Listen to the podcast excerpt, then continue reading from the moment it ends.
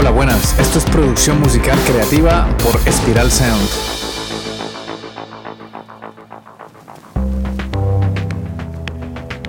La música siempre ha creado una conexión muy poderosa en las personas con otras realidades, culturas y emociones. Con este podcast entenderás este arte a través de la producción musical, la ingeniería de sonido y la mezcla de audio.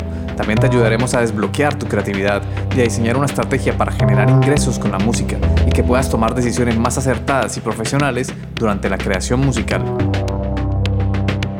Hola, soy Ciro Galvis y hoy vamos a analizar la canción de un grupo bastante original y si queremos llamarlo de algún modo, experimental. Se trata de la competencia del grupo Oasis, se llama Blur. Hubo una época en que grupos de alto calibre competían entre sí a ver si quién lograba sacar las mejores canciones.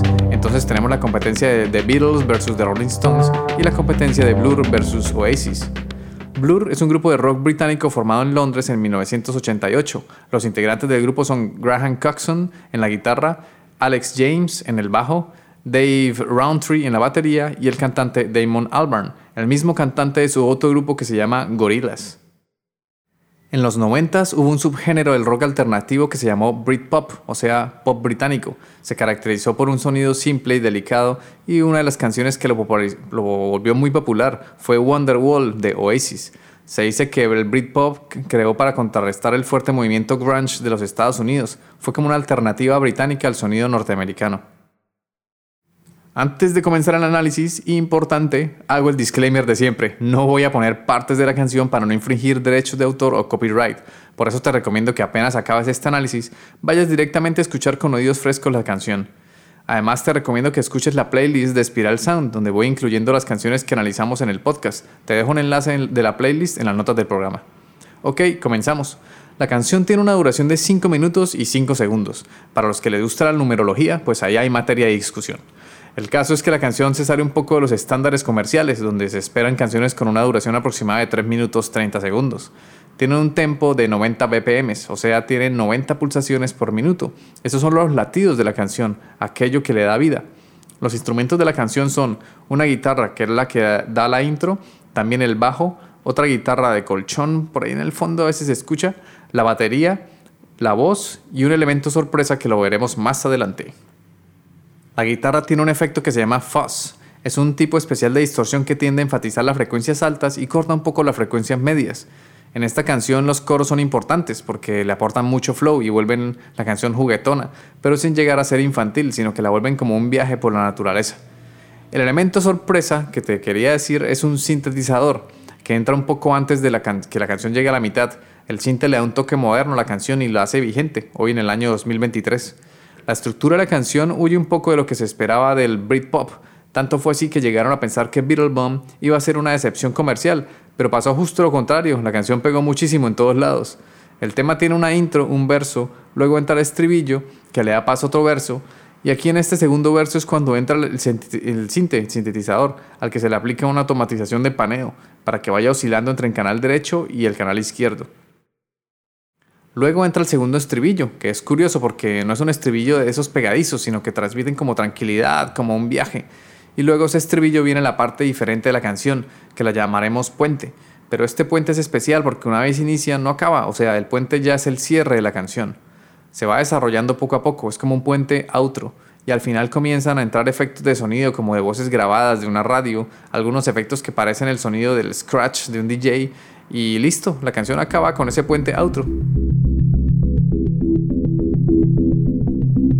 Te ha gustado este episodio y quieres mantenerte informado o informada, suscríbete al podcast y también al newsletter en spiralsound.com, donde recibirás recomendaciones sobre grupos, artistas, plugins, técnicas de mezcla y técnicas de producción y formación para profesionalizar tu proyecto musical.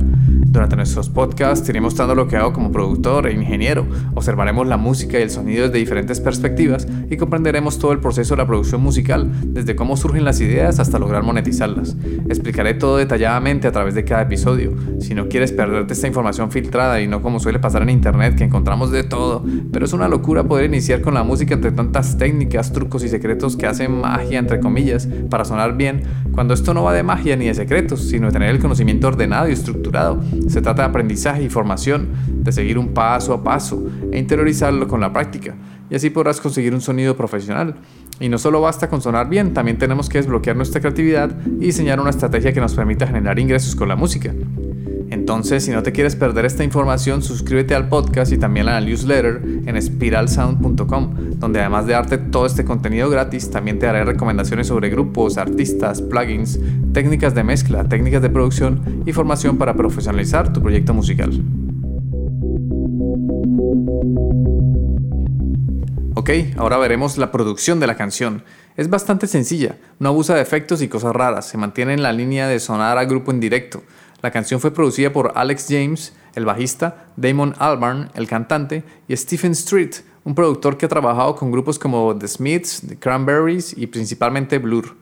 Se nota que fueron meticulosos al elegir cuándo entra un instrumento y cuándo sale y cuál instrumento permanece durante casi toda la canción, que es la guitarra que va ligeramente paneada a la derecha.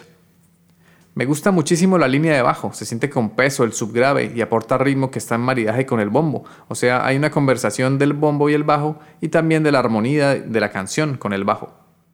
Si nos fijamos en la mezcla de Beetlebum, es una canción de pop rock, o sea que a veces aparecen enmascaramientos sonoros o partes que pueden sonar confusas porque están sonando muchos instrumentos a la vez y como hay guitarras confusas, distorsionadas y si a eso le sumamos la batería, el bajo y la voz, pues durante algunos momentos se percibe como cierto enmascaramiento frecuencial y cierta confusión.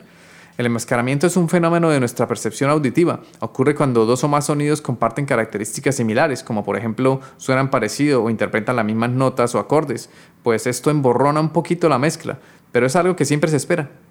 O sea, el enmascaramiento siempre existirá a medida que vayas sumando instrumentos a tu mezcla. Hay técnicas que se pueden aplicar para, aliviar un poco el enmascaramiento, como el uso de ecualización, compresión, reverb y saturación. Se nota que el ingeniero de mezclas de Beetlebum tuvo que utilizar algunas o varias de estas técnicas para poder corregir lo mejor posible el enmascaramiento. Al final lo consigue porque la voz principal se oye in your face, en tu cara, y los coros juegan fenomenalmente con la voz principal y con el acompañamiento de los instrumentos.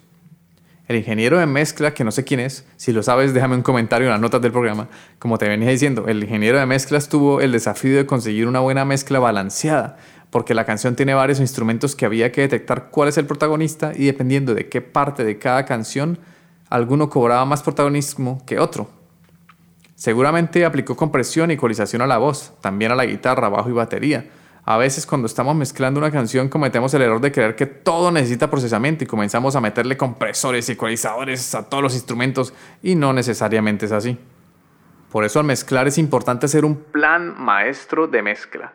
Ahí vamos a apuntar los fallos que tiene nuestra mezcla estática, que es como una mezcla preliminar, pues apuntamos los fallos que detectamos y sus posibles correcciones. Si por ejemplo notamos que el bajo ya tiene cierto overdrive que nos permite escucharlo en altavoces pequeños como los de un portátil o un smartphone, pues no hace falta procesar demasiado ese bajo, lo dejamos tranquilo tal cual nos llegó el archivo de audio en bruto. Usualmente al mezclar se comprimen y se ecualizan las pistas de audio que lo necesitan.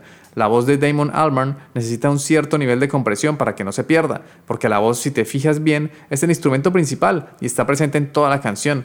No viene y va, sino que se mantiene con la misma intensidad. Y un truco que solemos utilizar los ingenieros de mezcla es que una vez finalizada la mezcla de canción, cuando ya hemos aplicado el procesamiento que necesita, pues llega el momento de aplicar automatizaciones. O sea, si la voz ya suena bien gracias a la compresión y la ecualización, aún se puede mejorar un poco más y se aplican automatizaciones de volumen para que nuestra voz suene bien presente y no se pierda. También, luego de tener una mezcla balanceada con procesamiento, llega el momento de aplicarle los efectos tridimensionales, o sea, los diferentes tipos de reverb y delays, o chorus, phasers, muchos efectos hay. Estos efectos le van a dar un plus de profesionalidad a nuestras mezclas porque así conseguimos emular un espacio tridimensional para que nuestro oído y nuestro cerebro procesen la música como se oye en directo. Bueno, ya hemos analizado la producción y la mezcla de la canción y ahora llega el turno de la letra. Hablando de la letra, hay una expresión británica que se llama, que dice, Chasing the Beetle, que literalmente es persiguiendo el escarabajo. Es como la jerga que se utiliza en Inglaterra para el acto de fumar heroína. Ese es un indicio que nos da a pensar sobre la experiencia de Damon Albarn, además de que la canción también está inspirada por una situación problemática de Damon con su entonces pareja, Justine Frischman. Damon y Justine se frustraban porque no podían salir ni, ni a la tienda sin que les llegara un paparazzi a invadir su espacio personal. La letra es bastante ambigua y metafórica, además que tiene mucha jerga británica, entonces no es fácil de interpretar. Aún así parece que cada frase de Damon fue elegida para transmitir sensaciones y emociones. Damon comentó en una entrevista que no estaba seguro del significado de la palabra Beatle Bum, que fue solo una palabra que, que cantó mientras estaba componiendo la canción. A mí personalmente la letra y la canción entera me transmiten como si fuera un sueño, como un estado mental donde todo puede ocurrir a la misma vez y en cualquier instante. Y ya para terminar, solo me queda decirte que veas el videoclip, que es bastante curioso y tiene paneos de cámara que se alejan y muestran el planeta Tierra pasando por el paisaje de Londres y el río Támesis. A día de hoy el videoclip tiene 19 millones de reproducciones, una locura. Te dejo los enlaces de la canción y el videoclip en las notas del programa. Espero que te haya gustado el episodio de hoy. Es un análisis sencillo de una canción muy funcional que me gusta bastante. Entonces nos vemos en el próximo episodio.